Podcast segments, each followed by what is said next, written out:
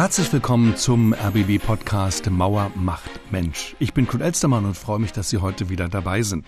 Rund um den Mauerbau drehen sich unsere Hörspiele und Dokus aus insgesamt fünf Jahrzehnten. Diese handverlesenen Stücke gehen alle der Frage nach, wie die Mauer das Leben der Ost- und Westberliner Bürger und Bürgerinnen geprägt hat. Ich selbst bin 1960 geboren im Ostteil der Stadt.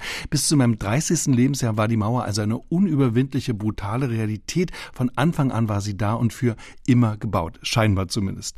Besonders interessant an der heutigen Folge unseres Podcasts finde ich, dass der Autor Thomas Franke sich genau die Nacht, bevor mit dem Mauerbau begonnen wurde, die Nacht zum 13. August 1961 vorgenommen hat. Hören wir mal einen Ausschnitt aus seiner Doku Endlich lacht das Morgenrot. Da war es einen schon mulmig, ne?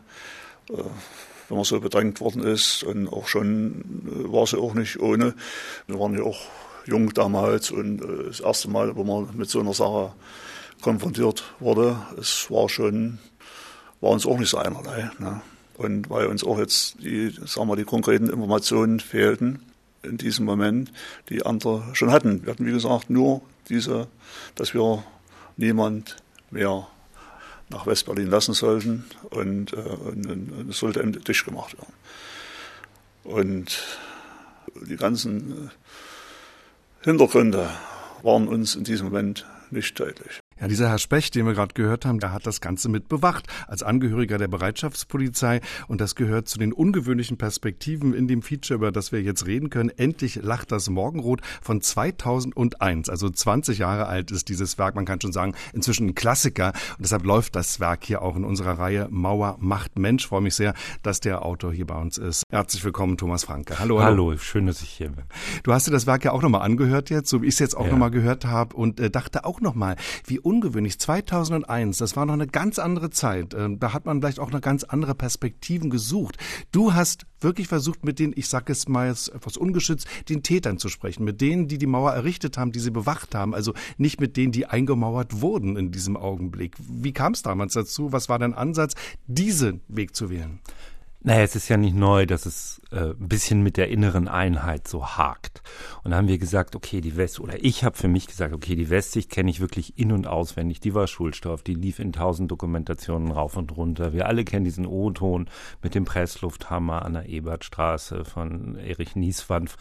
Und da habe ich gesagt, lass uns doch mal gucken, ob wir Menschen finden, die in dieser Nacht auf der anderen Seite gearbeitet haben, an diesen Tagen danach. Es war ja nicht nur nachts, es ging früh morgens los, wie wir auch in dem Feature erfahren und dann war es eigentlich der Sonntag, vor allen Dingen der 13. August, an dem die Stadt geteilt wurde. Was waren das für Leute? Wie ticken die heute? Wie sehen die diese Nacht heute?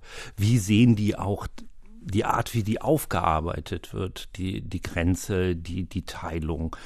Und ich habe gesagt, lass uns dem doch mal, denen doch mal einen Raum geben und hören, was die so zu sagen haben. Äh, und dann haben wir vier Leute gefunden, die wirklich da, darüber reden wollten, die dabei waren. Ich muss ja sagen, übrigens, ähm, ich höre natürlich keines dieser Feature ohne innere persönliche Beteiligung, auch als Berliner. Mein Vater war zu der Zeit genau auf dieser Seite. Also er war ähm, Polizist, er hat die Mauer mit bewacht und zwar an der Oberbaumbrücke. Und als die fiel, ist er natürlich auch nach Westberlin gegangen, er war schon längst Rentner. Über diese Brücke ist er nicht gegangen. Das war Ach, absolut für ihn unmöglich, äh, diesen Grenzübergang zu wagen, weil das war die Nacht, wo er mit das Ganze bewacht hat. Warum ist er nicht rüber?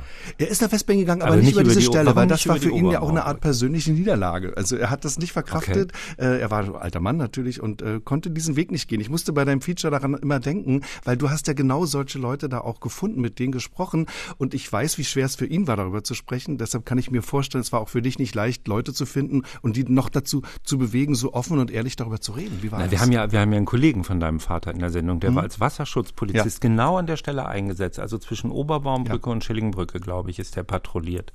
Äh, und der sieht das alles sehr kritisch. Der war damals schon nicht begeistert, hat halt seinen Job gemacht, logisch, hatte ja auch gar keine Wahl, ja. als das zu tun. Äh, aber es war eigentlich derjenige, der das am meisten abgelehnt hat von den Vieren. Mhm.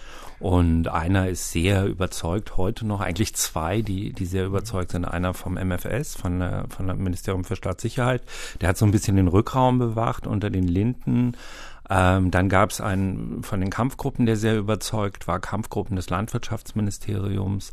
Äh, und dann hatten wir noch diesen Bereitschaftspolizisten, mhm. den Herrn Specht, der heute in Thüringen lebt, wenn er noch lebt. Es ist 20 Jahre her, er war schon relativ alt.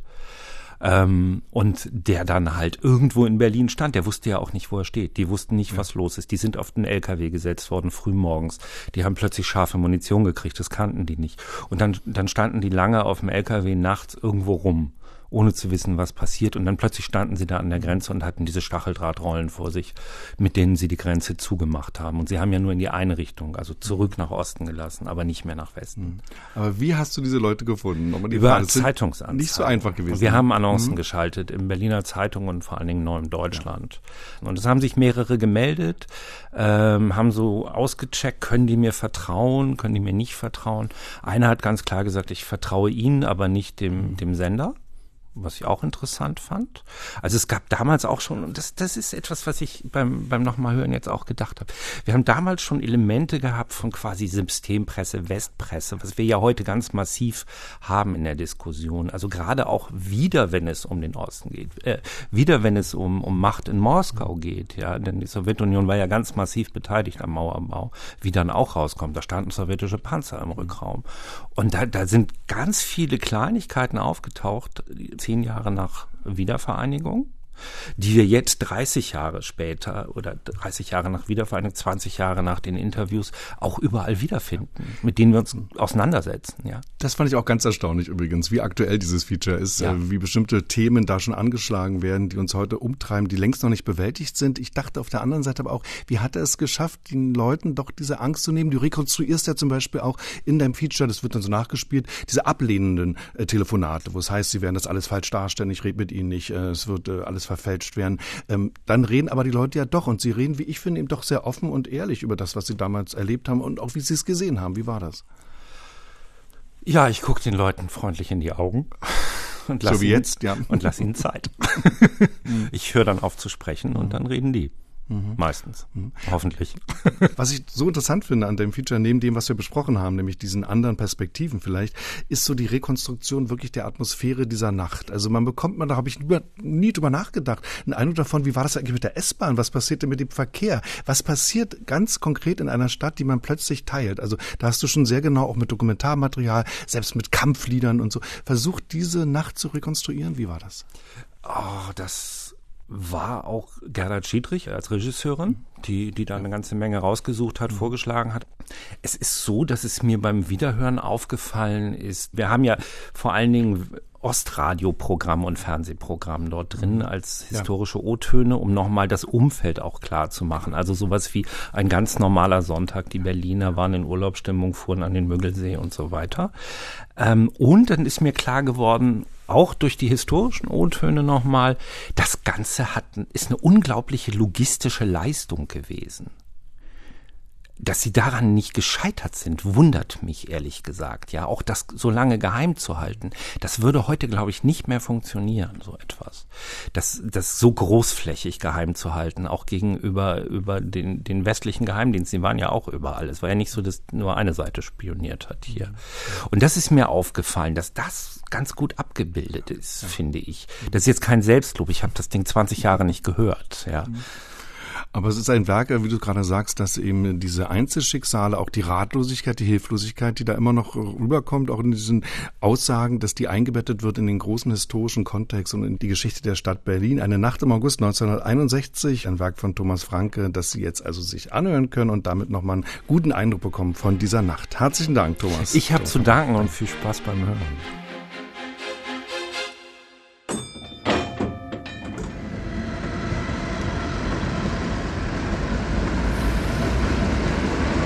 Ich machte meinen Bummel so nachmittags unter den Linden, Friedrichstraße, es waren immerhin belebte Straßen, ja, auch wenn durch den Krieg noch sehr stark gezeichnet. Nicht Trümmer, Ruinen, äh, große Häuserlücken. Das war also ein Tag wie jeder andere auch. Nicht so am Nachmittag, die Leute machten Feierabend, die machten ihren Einkauf. Naja, ich bin am, am, am Samstag bin ich äh, nach Grünau gefahren. Meine Schwiegereltern wohnten in Grünau, die waren aber nicht da.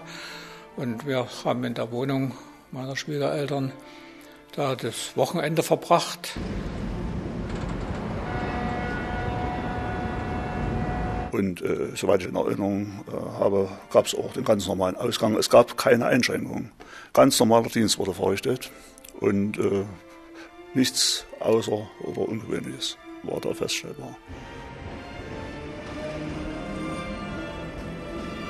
Das war absolut warm, ja, richtiger Hochsommer, Ferienstimmung überall. Ich war noch nicht in Urlaub. Ich hatte den Urlaub noch vor mir, bloß der fiel aus. Endlich lacht das Morgenrot. Eine Nacht im August 1961. Feature von Thomas Franke.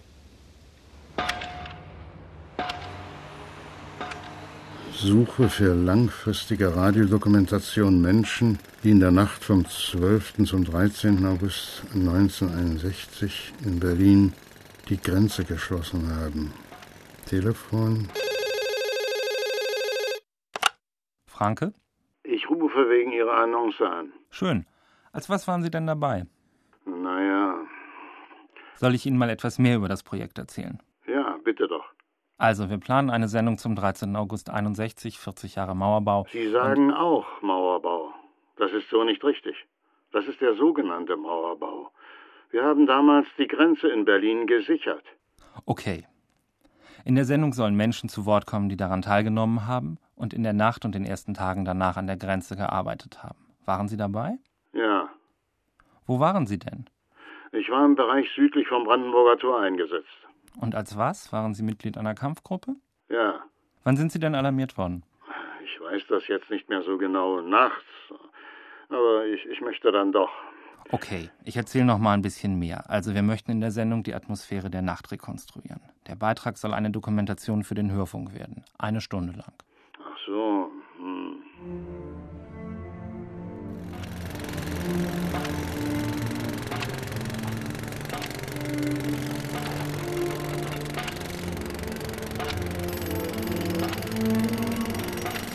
Mein Name ist Dietrich Marquardt. Ich wurde am 13. August 1961 so gegen 2 Uhr alarmiert und äh, bin zur Dienststelle gefahren und wurde dort eingesetzt zu den ersten Grenzsicherungsmaßnahmen zwischen Oberbaumbrücke und Schillingbrücke auf der Wasserstraße der Spree. Mein Name ist Konrad Zink, bin jetzt 70, bin ein Jahrgang 30, war also 1961 31 Jahre alt.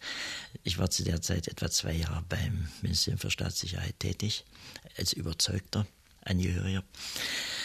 Und zu diesem Zeitpunkt hatte ich den Dienstgrad eines Leutnants, war Verbindungsoffizier zum Ministerium für Außenwirtschaft und hatte dorthin offizielle und inoffizielle Kontakte. Ich war eingesetzt in der Nacht vom 12. zum 13. August in Bereitschaft, ohne zu wissen warum und in welche Richtung und wozu. Mein Sitz war im damaligen Gebäude des Ministeriums für Außenwirtschaft, ich muss sagen, das Schweizer Haus, unter den Linden, Ecke Friedrichstraße.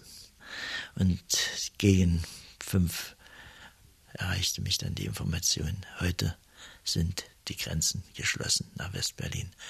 Und da fiel mir ein Stein vom Herzen. Mein Name ist Jürgen Specht, bin Jahrgang 1941 und war in der Nacht vom 12. zum 13. August 61 im Einsatz in Berlin Stadtmitte. Ich war in der Garnison in Berlin-Rummelsburg. Ich war Angehöriger der Bereitschaftspolizei und soweit ich das in Erinnerung habe, Juni, Juli 1961 wurden in der Garnison Rummelsburg Pionierarbeiten von uns realisiert. Das heißt, wir mussten Stacheldraht die sogenannten S-Rollen anfertigen, die dann auch am 13. August und danach zum Einsatz kamen, vor Ort an der Grenze. Dieser Alarm in der Nacht zum 13. war vor Mitternacht, circa 23.45 Uhr. Und äh, auffallend war, dass dieser Alarm im Vergleich zu anderen Alarmen vorher ziemlich ruhig vonstatten ging, ohne Hektik. Es war auffallend, dass bei der Waffenausgabe scharfe Munition mit ausgegeben wurde. Wir hatten Maschinenpistolen. Die äh, Munition, die entgegengenommen worden ist, war aber verplombt. Aber das war das erste Mal bei so einem Alarm, dass scharf, scharfe Munition mitgeführt wurde. Mein Name ist Horst Zimmermann. bin 1930 geboren, war also 1961 31 Jahre alt, war Mitarbeiter des Ministeriums für Land- und Forstwirtschaft, später dann im Ministerium äh, der Sektorenleiter für Gartenbau, kleinere bis mittlere Funktion, wenn Sie das so wollen. Wenn ich mich recht erinnere, bin ich 1958 oder 1959 etwa in die Kampfgruppe eingetreten, also Mitglied der Kampfgruppe, einfacher Kämpfer, wie man sagt. Ich hatte also keine Funktion in der Kampfgruppe. Den 13. August 1961, das Wochenende, bin ich nicht in Berlin gewesen. Ich war in Grünau übers Wochenende und äh, habe dann mit Ankunft in der Dienststelle im Ministerium am Leipziger Straße im Haus der Ministerien äh, mich in die Reihe meiner Kampfgruppeneinheit eingeordnet, habe den Dienst mitgetan, so wie er für diesen Zeitpunkt, für diesen Tag und für die nachfolgenden Tage erforderlich war.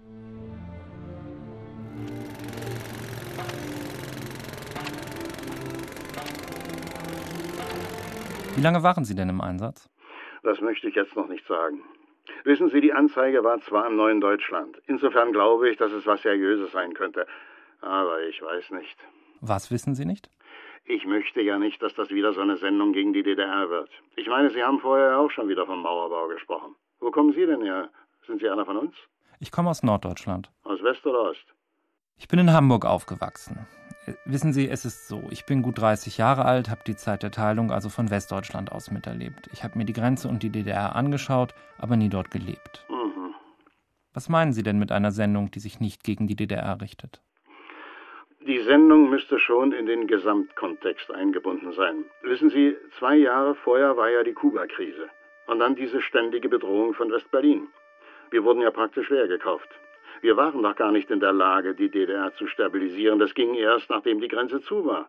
Die DDR war nicht so, wie man uns das jetzt vom Westen aus einredet. Die DDR war ja kein Gefängnis. Wissen Sie, ich bin überall gewesen, in Kuba, im Kaukasus, in Zentralasien, in Ungarn und am Schwarzen Meer. Nur in die andere Richtung ging halt nicht. Da fehlte uns das Geld, um unsere Leute auszustatten.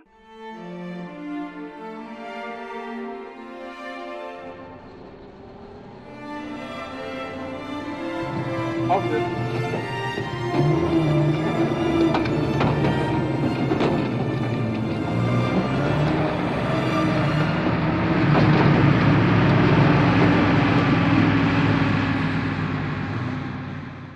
Und dann kam dieser Befehl, unser kleines Sturmgepäck mitzunehmen als Notwendigste. Ja. Da kam irgendwann, das ist mir nicht mehr in Erinnerung, 1 Uhr, 1.30 Uhr, der Befehl zum Aufsitzen und dann wurde rausgefahren.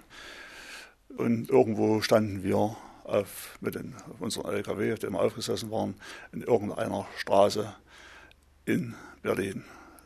Den konkreten Ort kann ich nicht benennen. Das, nicht mehr, das war auch nicht deutlich für uns, ne, weil wir auf dem LKW saßen und warteten. Aufgrund der Erklärung der Teilnehmerstaaten des Warschauer Vertrages und des Beschlusses der Volkskammer beschließt der Ministerrat der Deutschen Demokratischen Republik, die Erhaltung des Friedens erfordert, dem Treiben der westdeutschen Revanchisten und Militaristen einen Riegel vorzuschieben und durch den Abschluss eines deutschen Friedensvertrages den Weg zu öffnen für die Sicherung des Friedens und die Wiedergeburt Deutschlands als friedliebender, antiimperialistischer, neutraler Staat.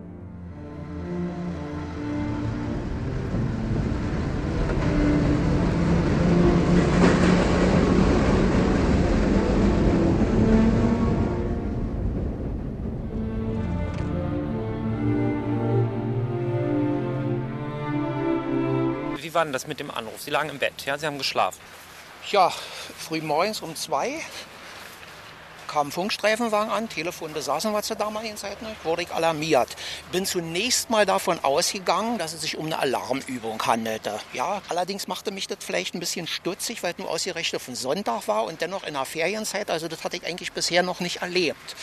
Ich marschierte in Richtung Bahnhof und mein erster Eindruck auf dem Bahnhof zu dieser nachtschlafenden Zeit noch auf dem Sonntag früh war, dass diese traditionelle Strecke Erkner-Potsdam diese stationären Fahrtrichtungsanzeiger Potsdam provisorisch überklebt waren mit Friedrichstraße. Und da wurde ich stutzig. Ich denke, was ist da nun los? Beachten Sie bitte die Ansagen auf den jeweiligen Bahnhöfen.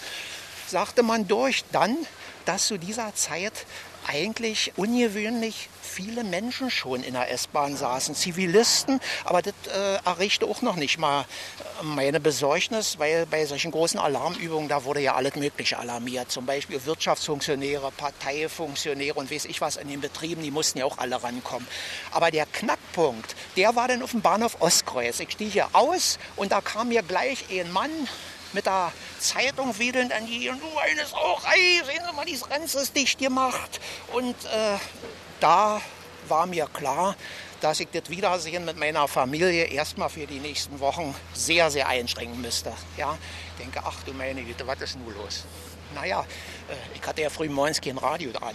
Wenn ich Radio gehört hätte, dann wäre ich schon vorbereitet gewesen. Denn zweifellos war das ja sofort in den Medien bekannt. Die westdeutschen Militaristen wollen durch alle möglichen betrügerischen Manöver, wie zum Beispiel freie Wahlen, ihre Militärbasis zunächst bis zur Oder ausdehnen, um dann den großen Krieg zu beginnen. Die westdeutschen Revanchisten und Militaristen missbrauchen die Friedenspolitik der UdSSR und der Staaten des Warschauer Vertrages in der Deutschlandfrage um durch feindliche Hetze, durch Abwerbung und Diversionstätigkeit nicht nur der Deutschen Demokratischen Republik, sondern auch anderen Staaten des sozialistischen Lagers Schaden zuzufügen. Naja, ich kam dann auf der Dienststelle an, in Baumschulenweg, und da sah ich schon, da war das schon beinahe wie so ein, so ein Ameisenhaufen, wimmelte das. Also da waren schon viele Mitarbeiter der Dienststelle, die weit eher alarmiert wurden als ich. Die Dienststelle war militärisch schon abgesichert. Es waren Bereitschaftspolizisten zugange, die unseren großen Kulturraum dort ausräumten. Schränke verrückten, Matratzen wurden äh, ausgeladen. Also um die Leute, wir mussten ja alle über Nacht da bleiben. Wir kamen ja nicht nach Hause mehr. Ja? Wir machten zwölf Stunden Dienst, zwölf Stunden frei, wobei wir von der Freizeit ja noch die Vor- und Nachbereitung abging. Also man kam ja im Prinzip ja nicht zur Ruhe. Ja, naja, und dann ging das Theater los. Ja. Zur Unterbindung der feindlichen Tätigkeit der revanchistischen und militaristischen Kräfte Westdeutschlands und Westberlins wird eine solche Kontrolle an den Grenzen der Deutschen Demokratischen Republik, einschließlich der Grenze zu den Westsektoren von Groß-Berlin eingeführt, wie sie an den Grenzen jedes souveränen Staates üblich ist. Es ist an den Westberliner Grenzen eine verlässliche Bewachung und eine wirksame Kontrolle zu gewährleisten, um der Wühltätigkeit den Weg zu verlegen. Diese Grenzen dürfen von Bürgern der Deutschen Demokratischen Republik nur noch mit besonderer Genehmigung passiert werden. Wir fuhren im Prinzip lediglich mit verstärkten Besatzungen, also sonst fuhren immer zwei sonst äh, so mit Vier-Mann-Besatzung. Und naja, wir sahen eben aus wie ein gepanzertes Fahrzeug beispielsweise an Land. So waren unsere Boote bestückt, nicht gepanzert im technischen Sinne rundherum, sondern eben wie gesagt mit, mit langen Waffen, Maschinenpistole ausgerüstet, Kledenmarsche, Stahlhelme und eine entsprechende Uniform an, Ausbildungsuniform an. Also im Prinzip waren wir eigentlich nur durch das Boot zu erkennen, dass wir von der Wasserschutzpolizei waren. Alles andere war eben gefechtsmäßig.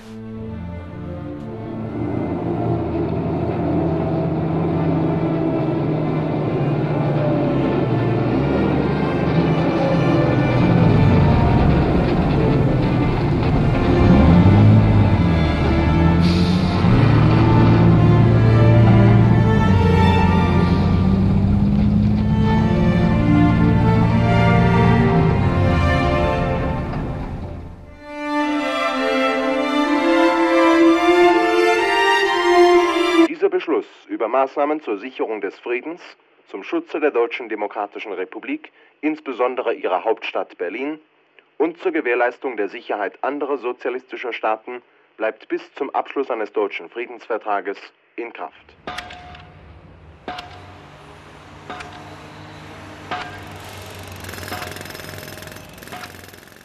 Mal zurück zu der Nacht. Ich meine, Sie standen da ja gleichsam zwischen den Blöcken im Kalten Krieg direkt an der Kante. Da könnte ich mir schon vorstellen, dass Ihnen da ein wenig mulmig war. Ach, wissen Sie, mulmig. Da gibt's nicht viel Persönliches. Das war eine notwendige Maßnahme und die wurde durchgeführt. Fertig. Da war nichts mit Gefühlen. Wären Sie denn bereit, sich mit mir zu treffen? Ich weiß nicht. Ich muss das nochmal überlegen. Sagen Sie mir Ihren Namen? Lieber nicht. Ich rufe Sie vielleicht wieder an. Na dann. Vielen Dank für Ihren Anruf. Ja. Tschüss. Äh, tschüss.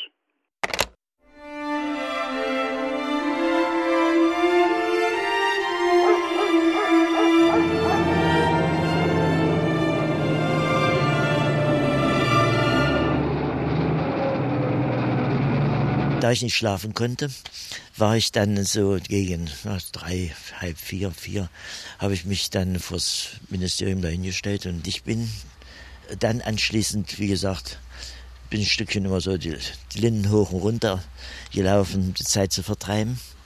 Und dann aber gegen vier, war gegen vier, also es wurde Tag, und dann mit einem Mal Bewegung im Haus. Das war so na, halb fünf, vielleicht halb fünf, fünf. Jetzt bewegte sich etwas, also irgendwas passierte. Zuerst kam eigentlich der Kaderchef, der Personalleiter.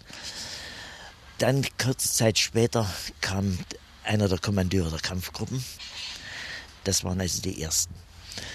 Und dann trudelten so allmählich die Kampfgruppenangehörigen. Die Kampfgruppe versammelte sich, aber so ganz allmählich. Ich glaube, so um sechs, halb sieben war der letzte eingetrudelt. Vielleicht sogar noch später. Erst als erste Mal die, diese Volkspolizeieinheit, das war eine motorisierte Einheit, die war mit Panzerabwehrgeschützen, fuhren ein paar, ich weiß nicht, ob ein Granatwerfer mit hinten dran. Ja, Granatwerfer waren hinten mit dran. Ja, und dann waren sie so, so, so Schützenpanzer waren. Die fuhren, fuhren vorne weg, ja, besetzt mit kasernierter Volkspolizei, ich muss dazu sagen. Das war die Bereitschaftspolizei. Und die fuhren dann, ich möchte sagen, fast regelmäßig. Wann habe ich die das erste Mal gesehen? Vielleicht um sechs. Vielleicht war es früher. Ja, also um diese Zeit, da muss die Grenze geschlossen worden sein. Ja, da muss so, so um sechs, vielleicht war es um sieben, ich weiß es nicht. Und zwar zum Brandenburger Tor und zur Friedrichstraße hin.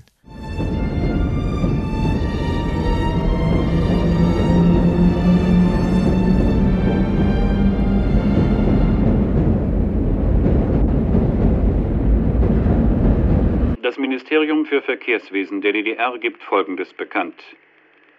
Zur Durchführung des Beschlusses des Ministerrates der Deutschen Demokratischen Republik vom 12. August 1961 werden ab sofort folgende Veränderungen im gesamten Verkehrsnetz des Raumes von Berlin durchgeführt. Römisch 1 auf dem Streckennetz der Deutschen Reichsbahn. Erstens Fernverkehr. Die Züge des internationalen Fernverkehrs und des Fernverkehrs zwischen Berlin und Westdeutschland verkehren in ihrem bisher gültigen Fahrplan. Jedoch beginnen und enden diese Züge am Fernbahnsteig A des Bahnhofes Friedrichstraße.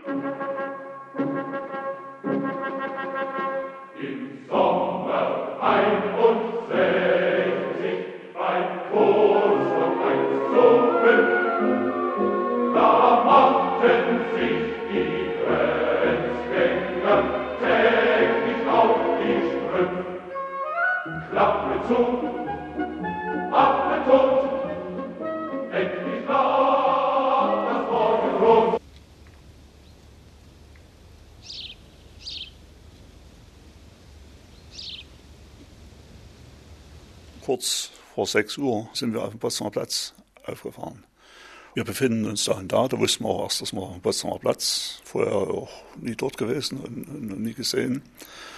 Und äh, wo wir uns da befanden und mussten dort absitzen. Und äh, diese, diese Essrollen, die, die wurden dann auch mit angebracht und die wurden dann dort ausgebreitet. Und da gab es die Weisung, das weiß ich noch ganz genau, niemand mehr durchzulassen nach Westberlin. Aber alle, die von Westberlin kommen, die dort ausgegangen sind, wie auch immer, sollten wir reinlassen.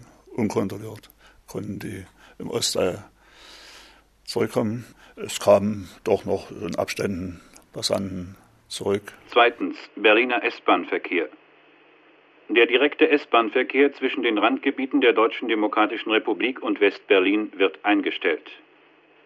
Ferner werden eingestellt der direkte S-Bahn-Verkehr zwischen den S-Bahnhöfen Pankow Gesundbrunnen, Schönhauser Allee Gesundbrunnen, Treptower Park Sonnenallee, Baumschulenweg Kölnische Heide.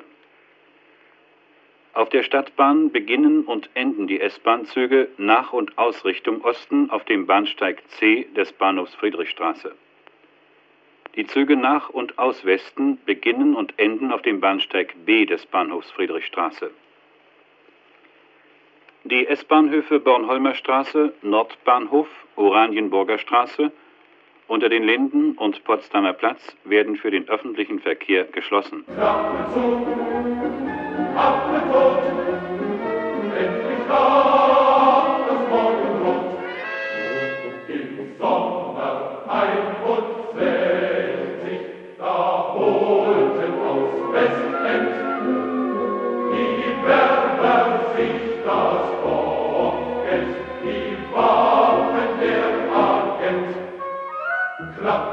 Vormittag des 13. Augustus auf dem Potsdamer Platz, als sich dann die Menschen auf der Westseite versammelt hatten, als die Informationen wahrscheinlich dann durch waren, kam ja dann diese oh, ziemlich große Ansammlung. Ich weiß jetzt nicht mehr, müssen ja auch Tausende gewesen sein. Und wie gesagt, da standen wir nun an der ersten Reihe zwischen diesen Menschen, die auf der Westseite standen. Und uns war ja dieser, dieser Stacheldraht, diese S-Rollen und irgendwann eskalierte das auch und äh, wir wurden von vielen Menschen dort, die da vor der Reihe standen, beschimpft, angespuckt und äh, auch das Geld, das Ostgeld, das da in diesen Händen war, wurde uns ins Gesicht geworfen. Ja, auch wenn das jetzt nicht und uns die damalige DDR-Währung nicht so hart war, ich sage das mal, alles trotzdem war es doch teilweise schmerzhaft, wenn man so eine Handvoll Geld ins Gesicht geworfen bekommt. Und, und das, das war so. Dann mit unseren Stiefeln haben wir die S-Rollen immer so ein bisschen vor uns her, äh, sag mal, getreten, naja, dass sie dann so ein bisschen zurückgingen. Also es war ein bisschen, sollte ein bisschen als Notwehr, aber äh, so richtig wirkungsvoll war das gar nicht.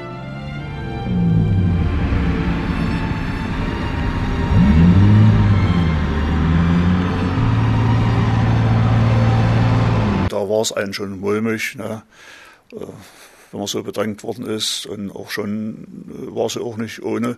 Wir waren ja auch jung damals und äh, das erste Mal, wo man mit so einer Sache konfrontiert wurde, es war schon, war uns auch nicht so einerlei. Ne? Und weil uns auch jetzt die, sagen wir, die konkreten Informationen fehlten in diesem Moment, die andere schon hatten. Wir hatten, wie gesagt, nur diese, dass wir niemand mehr nach Westberlin lassen sollten und, äh, es sollte dicht gemacht werden.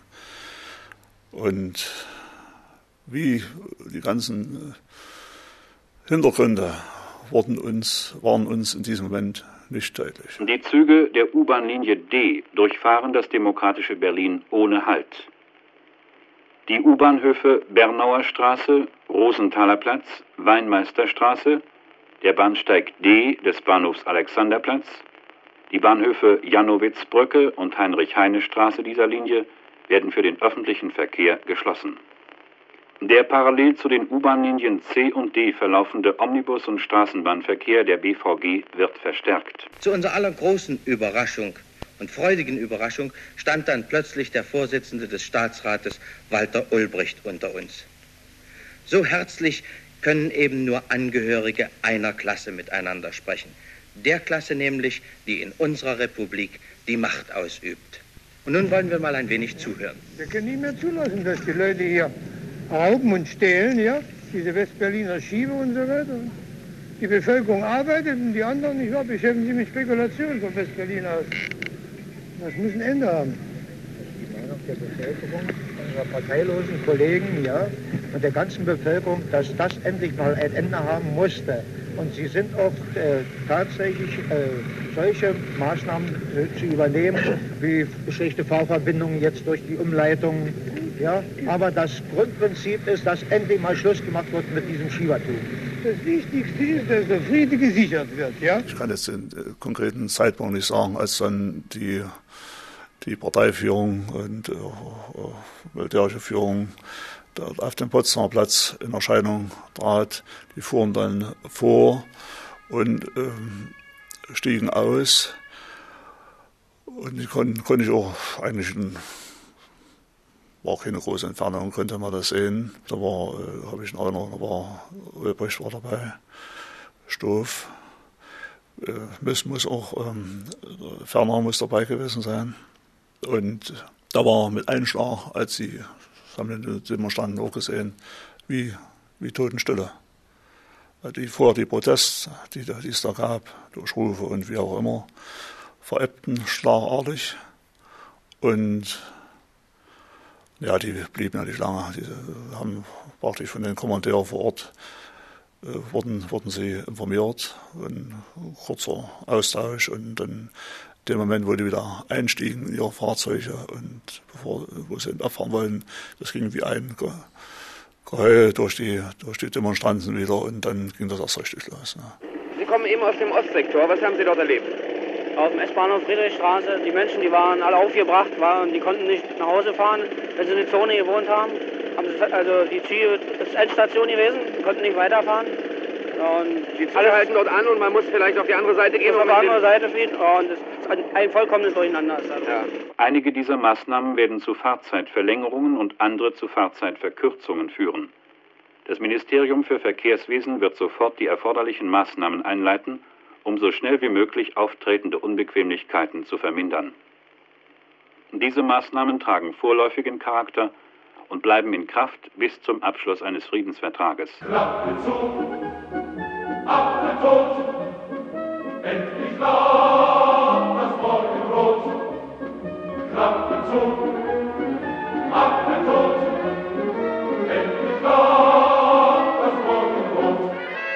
Und einige Gegner waren also der Meinung, die Arbeit am Bauernmarkt ist noch nicht so stark, dass sie imstande ist, dem Gegner einen Schlag zu versetzen.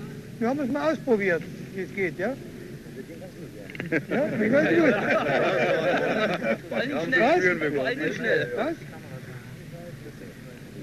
Alle, alle Befehle wurden pünktlich ausgeführt, ja? Alle waren zur Zeit dort, wo sie hingehörten, ja? In den Betrieben und unsere nationale Volksarmee. In der Volksarmee, ja? Die Kampfgruppen. Kampfgruppen in den Betrieben waren auch da. Außerdem zur Unterstützung, nicht wahr, stehen noch einige Panzer der Sowjetarmee in Reserve, ja? damit es keine, beim Gegner keine Missverständnisse gibt. Was? Und die kennen wir, die Panzer. Ja, ja, die sind gute Qualität. Ja, ja. Die Linden wurden abgeriegelt, und zwar Richtung Brandenburger Tor. Da kamen wir selbst nicht mal mehr mit unserem MFS-Ausweis durch. Abgeriegelt durch Angehörige der Kampfgruppen. Die standen in einer Kette zur Straße und zwar mit Gesicht, oder sagen wir so, Brandenburger Tor, Rücken zugewandt. Also die Angehörigen des MFS, ich weiß nicht, welche Rolle wir da spielen sollten, wir waren eben als Angehörige bewaffneten Organe vor Ort. Ja, anders kann ich es nicht bezeichnen.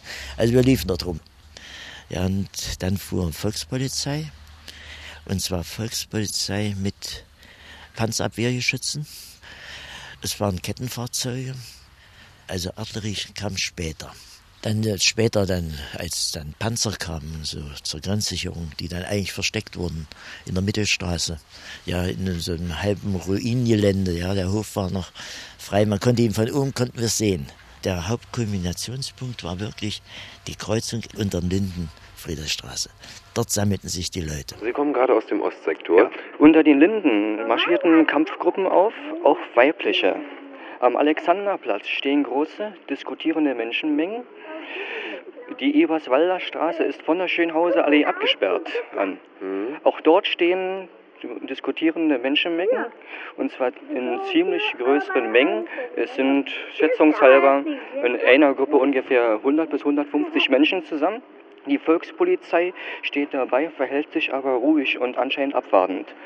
Unter den Linden und sind die Charlottenstraße und die Universitätsstraße durch Kampfgruppen vollständig abgeriegelt. Da kommt man also, gar nicht überhaupt nicht rein in diese Straßen. Und dann kamen Touristen.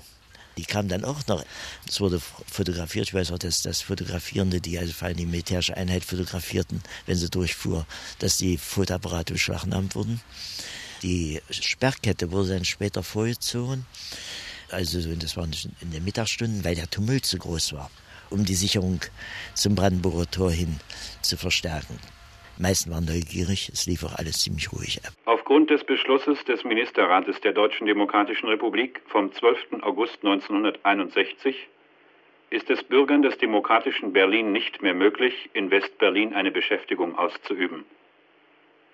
Der Magistrat fordert alle Bürger des demokratischen Berlin, die bisher einer Beschäftigung in West-Berlin nachgingen, auf, sich entweder an ihrer letzten Arbeitsstelle im demokratischen Berlin zur Wiederaufnahme der Arbeit oder bei der für sie zuständigen Registrierstelle zur Vermittlung einer geeigneten Tätigkeit zu melden.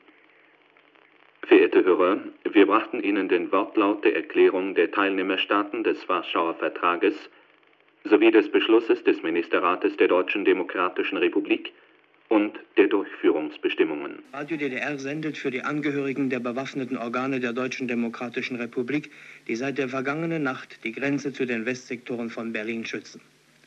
In den heutigen Vormittagsstunden schufen Redakteure und Komponisten von Radio DDR den Song Berliner Geschichte, mit dem wir unser Programm fortsetzen.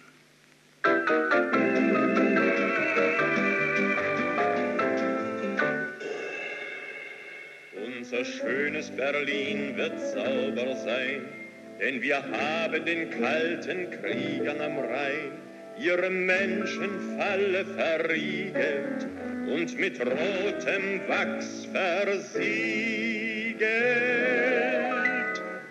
Ja,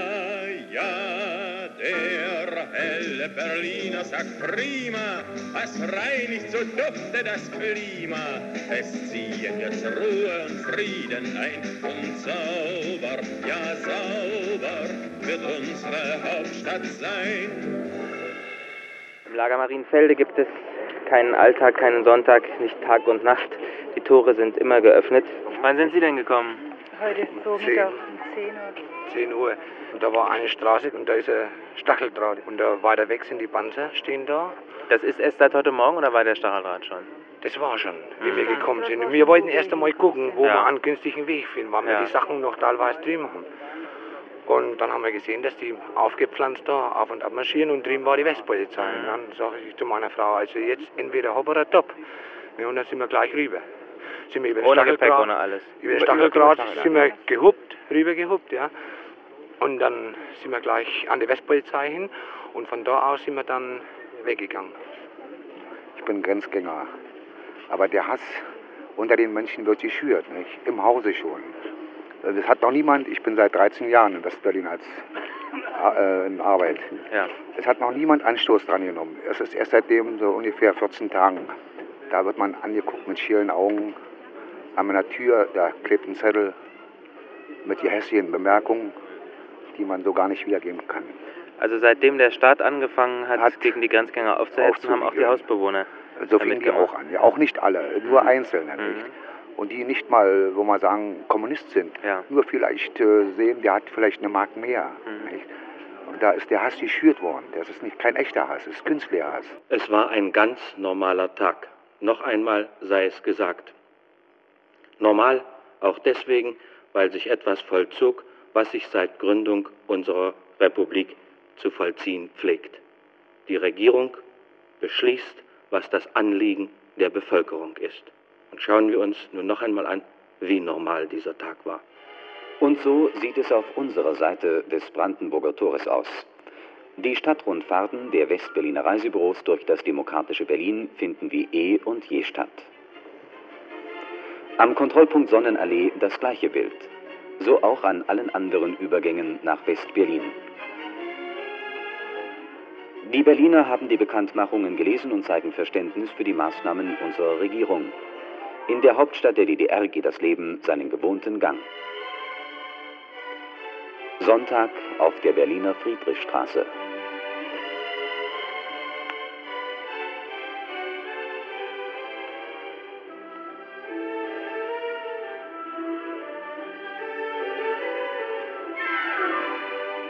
Ein Schleppzug gehört zum sonntäglichen Bild Berlins. Wie die traditionellen Angler längs des Spreeufers. Sie sind zufrieden. Jetzt haben Agenten und Menschenhändler bei uns nichts mehr zu fischen. Hören Sie diese Pfiffe. Auf der Ebertstraße, auf der östlichen Seite, marschiert soeben eine Einheit im Gänsemarsch der Sowjetnationalen Armee in grünen Uniformen, bewaffnet mit Maschinenpistolen. Etwa 8000 Menschen stehen hier, stehen hinter einer Absperrung. Sie wogen hin und her vor den Grünanlagen und zu beiden Seiten des Brandenburger Tors auf östlicher Seite, da ist im Augenblick Wachablösung. Angehörige der sogenannten Betriebskampfgruppen stehen dort in lässigen Posen, etwa alle anderthalb Meter ein Mann. Das zieht sich dann so vom Brandenburger Tor aus gut 150 Meter in die Ebertstraße hinein. Vor dem Brandenburger Tor ein äh, Wasserwerfer unserer Volkspolizei und eine kühle Dusche haben wir jederzeit bereit für jemanden, dem der Kopf zu heiß geworden ist. Wahrscheinlich lief die Grenze auf Straßenmitte, nehme ich an, das kann ich nicht genau sagen. Äh, auf jeden Fall war die vordere Kante der Straßenseite die Stelle, an der wir absolut Halt gemacht haben. Ja, wir sind darüber nicht hinausgegangen.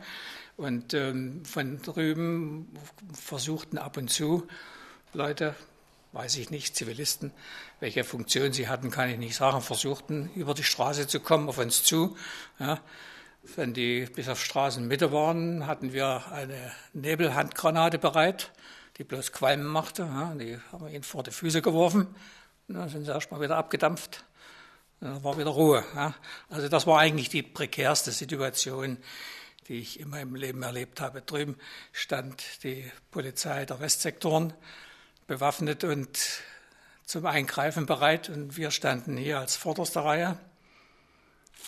Hinter uns war dann die Volkspolizei nochmal in 50 Meter Abstand zum Brandenburger äh, Tor zu. Und hinter dem Brandenburger Tor waren dann äh, einzelne gepanzerte Fahrzeuge, die entweder von der Polizei oder von der Armee waren, das kann ich nicht sagen.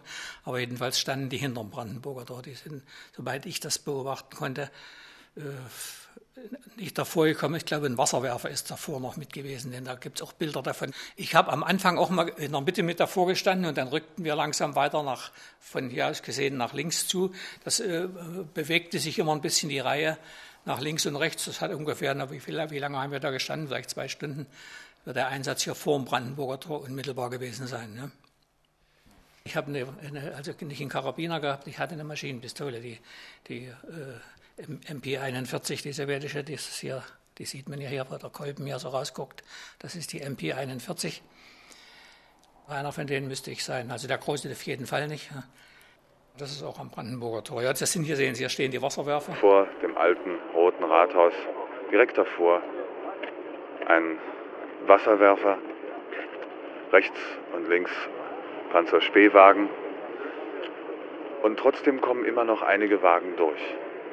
Sie fahren in den Ostsektor hinüber. Das geht aber ohne Schwierigkeiten. Links von uns jetzt wieder ein Sprechchor. Es ist aber nicht zu verstehen, was Sie sagen. Hören Sie wieder das Pfeifen. Auf der östlichen Seite der Ebertstraße wieder Wachablösung. Die Polizei glaubt aber, dass jetzt im Augenblick wird hier gerade ein Transparent auf westlicher Seite aufgerichtet. Es gibt nur ein Deutschland, darunter ein anderes Deutschland bleibt deutsch. Wie ich sagen wollte, die Polizei glaubt jetzt aber, dass hier allgemein eine Beruhigung eintreten wird und dass viele der Versammelten hier wohl langsam nach Hause gehen werden.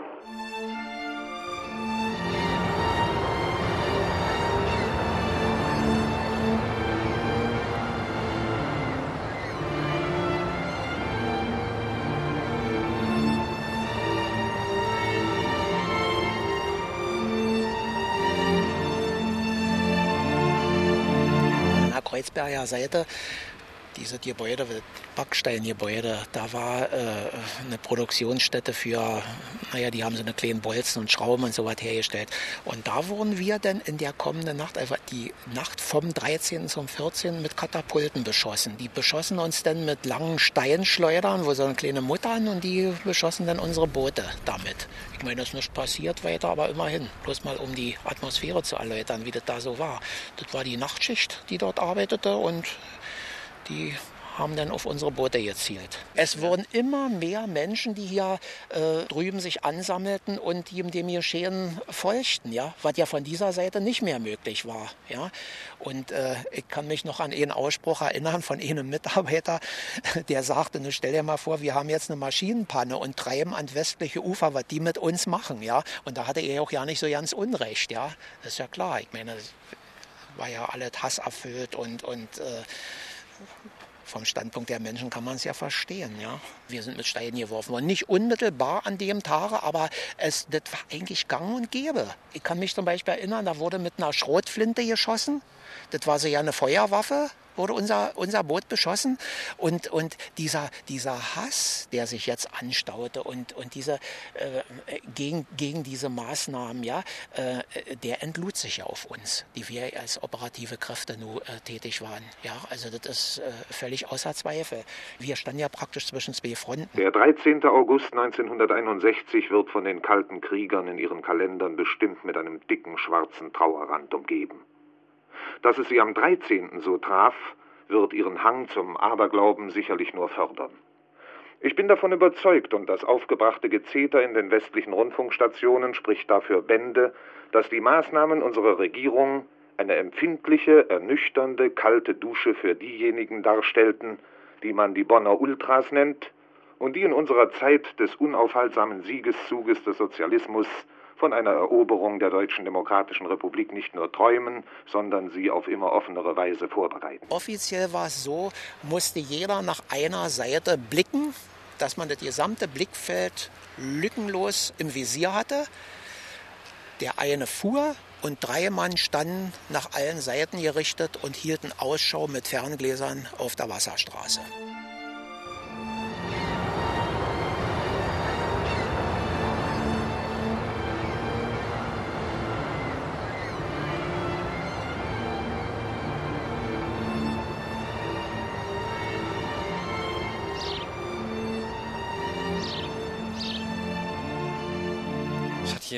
Der Nacht jemand versucht, in ihrer Nähe rüber zu schwimmen? Ja, in dieser Nacht, äh, wo nur klar war, dass die Grenzen gesperrt sind, da versuchen ja äh, die Menschen noch im letzten Poeng, also ich möchte mal beinahe sagen, zu Massen rüber zu schwimmen und, und, und äh, abzuhauen.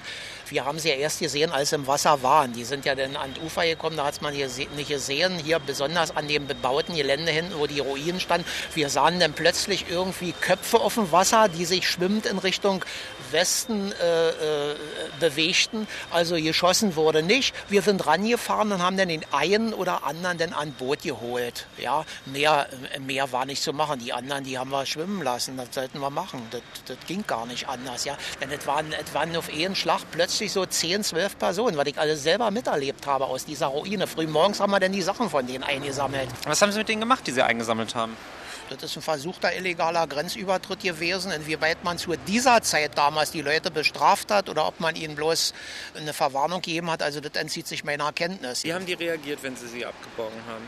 Ja, meistens äh, völlig passiv. Also ich persönlich kann, kann nicht sagen, dass einer renitent wurde oder, oder rumgebrüllt hat oder dergleichen. Also die wurden ans Boot gehievt und dann haben sie die Sache auf sich zukommen sehen. Die wurden dann am Stützpunkt übergeben. Die wurden von uns auch höflich behandelt. Und was denn mit ihnen passiert ist, also das entzieht sich meiner Kenntnis.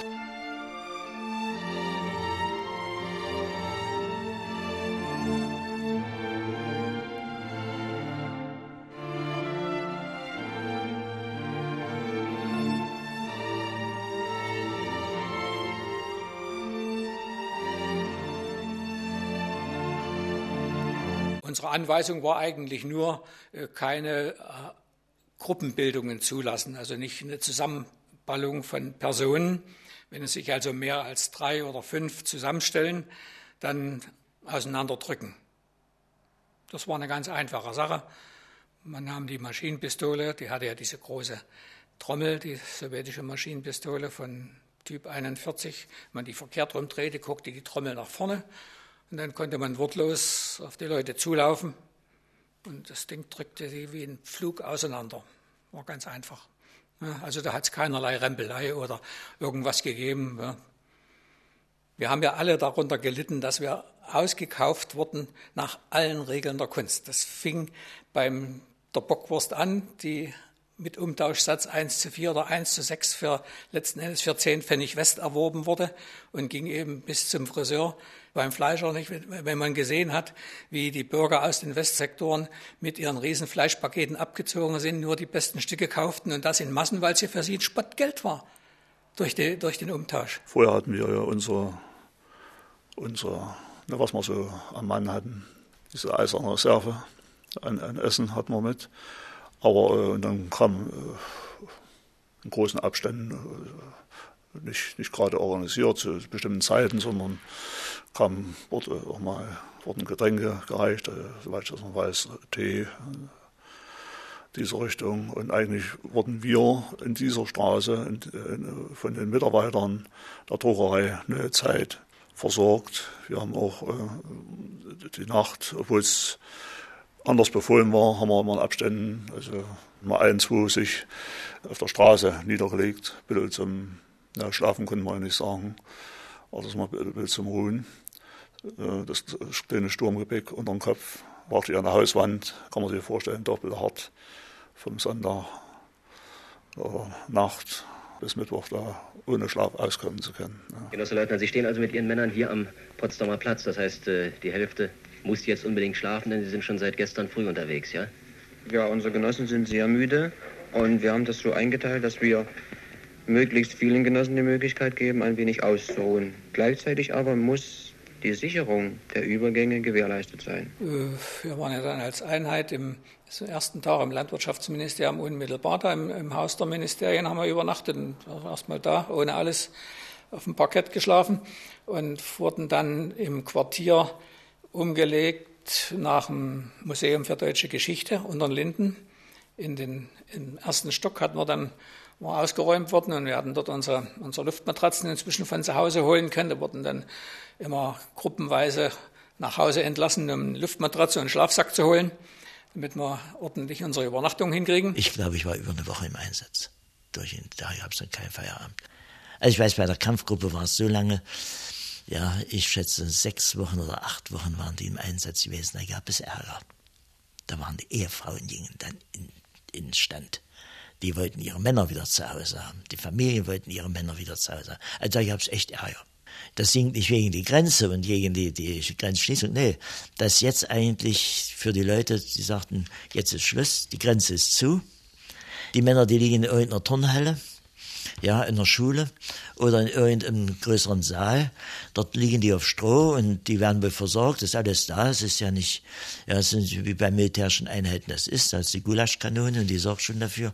Also für die Fressage war gesorgt. Ja, aber zu Hause nicht. Da war eben das nicht alles in Ordnung.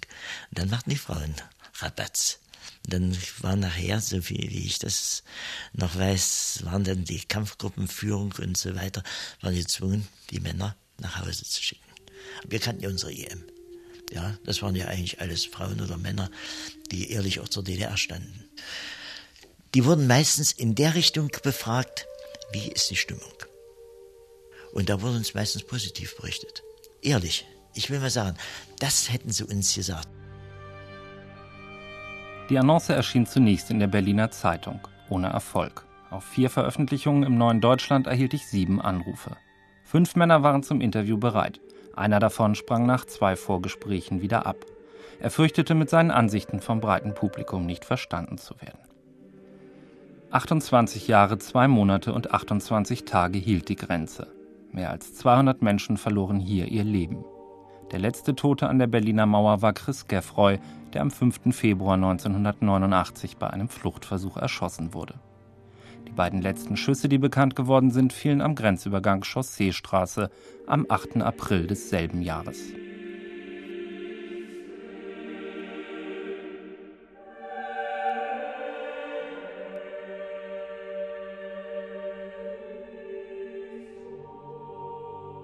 die MFS-Angehörigen, die werden heute hingestellt als Verbrecher. Deshalb ich kriege eine Strafrente, die weit, weit unter dem liegt, was eigentlich ich möchte mal sagen, gerecht wäre. Ja, und deshalb fühle ich mich also als Täter, ja, wenn Sie mich heute vor Gericht stellen würden, weil ich vielleicht auch mal IM gesteuert habe. Ich bin mit dieser eindeutigen Abgrenzung persönlich immer einverstanden gewesen.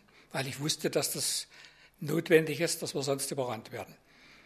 Habe mit großem Erschrecken die Nacht gesessen und gesehen, wie die Grenze geöffnet wurde.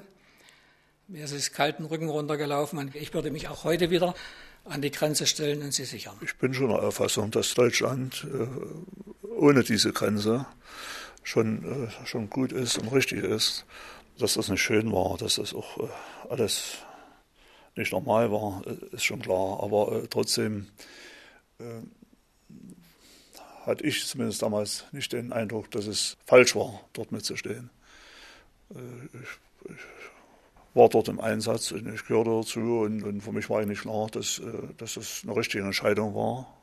Ich muss das so sagen. Also es wäre jetzt irgendwie falsch, was anderes zu sagen. Am 9. November 89 fiel die Mauer. Am 30. Juni 1990 wurden die Grenzkontrollen eingestellt und am 21. September die DDR-Grenztruppen aufgelöst. Am 3. Oktober 1990 traten die neu gegründeten Länder der Bundesrepublik Deutschland bei. Das war das offizielle Ende der deutsch-deutschen Grenze. Berlin war wieder eine Stadt. Es kam anders als von der DDR-Propaganda gedacht. Erst wurde die innerdeutsche Grenze beseitigt und dann der Friedensvertrag unterzeichnet.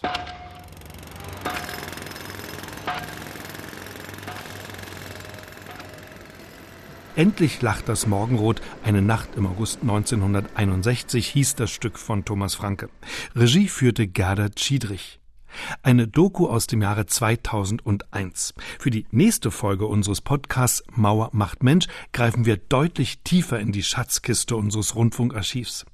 Aus dem Jahr 1986 stammt das Stück Die Sehenswürdigkeit Billy Wilder in Berlin von Helmut Kopetzky. Über Billy Wilders abenteuerliche Dreharbeiten im Sommer 1961 in Berlin erfahren Sie dann mehr beim nächsten Mal. Ich verabschiede mich bis dahin, Knut Elstermann.